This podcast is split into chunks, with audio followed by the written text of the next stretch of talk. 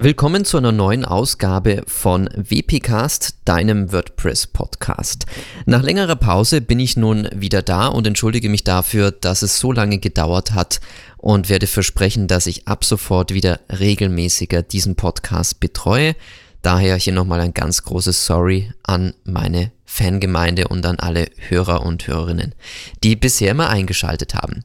Elementor ist heute das Thema dieses Podcasts, weil gerade kam die neue Version 3.0 raus, sowohl für die Free-Variante als auch für die Pro-Variante.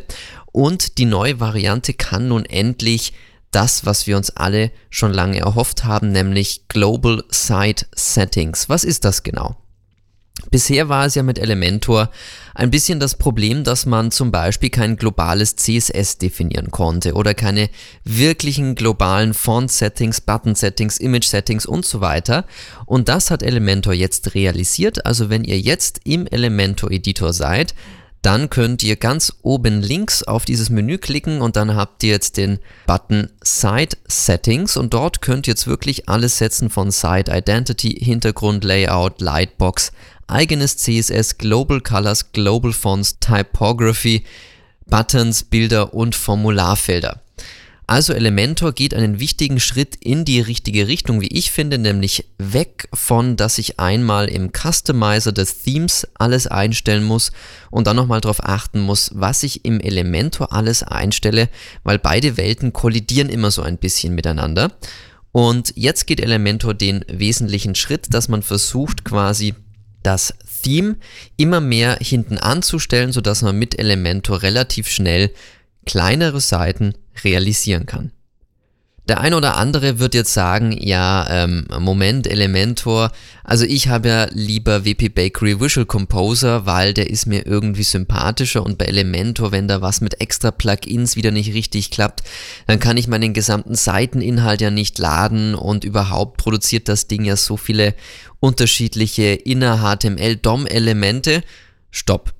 Elementor hat jetzt auch mit der Version 3.0 nachgebessert und es werden wesentlich weniger DOM-HTML-Elemente eingefügt. Also auch dieses äh, Problem scheint Elementor jetzt endlich angepackt zu haben und es ist ein bisschen performanter. Aber das ist jetzt nur der erste Eindruck.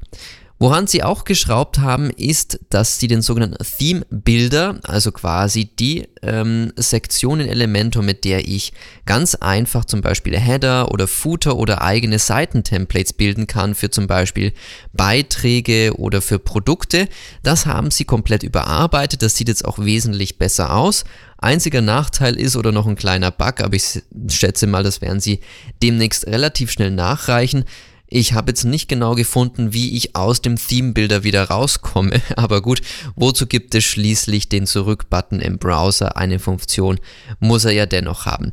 Das sind jetzt für mich erstmal die tollsten und schönsten Neuerungen in Elementor.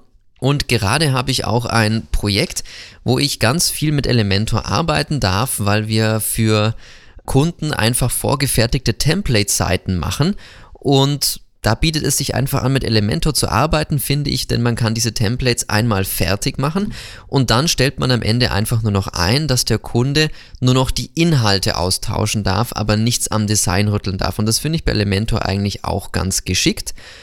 Und warum machen wir das mit Elementor und nicht mit WP Bakery Visual Composer und dann wieder einem Theme?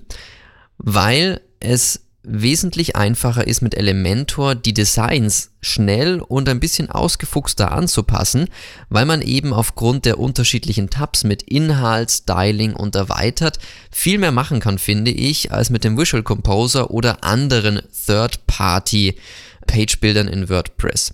Einen großen Nachteil hat Elementor natürlich noch, und zwar, dass alle Inhalte, die du mit Elementor gestaltest, außerhalb von Elementor nicht wirklich verfügbar sind als, weiß ich nicht, Shortcode oder so gesehen, sondern das ist noch ein bisschen versteckt irgendwo in der WordPress-Datenbank und so nicht direkt auslesbar, wie wenn ich jetzt einfach bei ähm, WP Bakery Visual Composer umschalte auf den Textmodus und dann einfach den ellenlangen Shortcode sehe, den dieser Page-Builder produziert.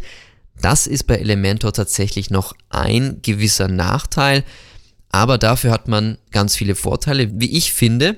Was noch ein bisschen schade ist, ist, dass sie einmal noch beim Thema Site Identity, wenn du jetzt also einen Custom Header bildest und dort dann entweder das Logo oder die Site Identity setzt, dass du beides nicht kombinieren kannst.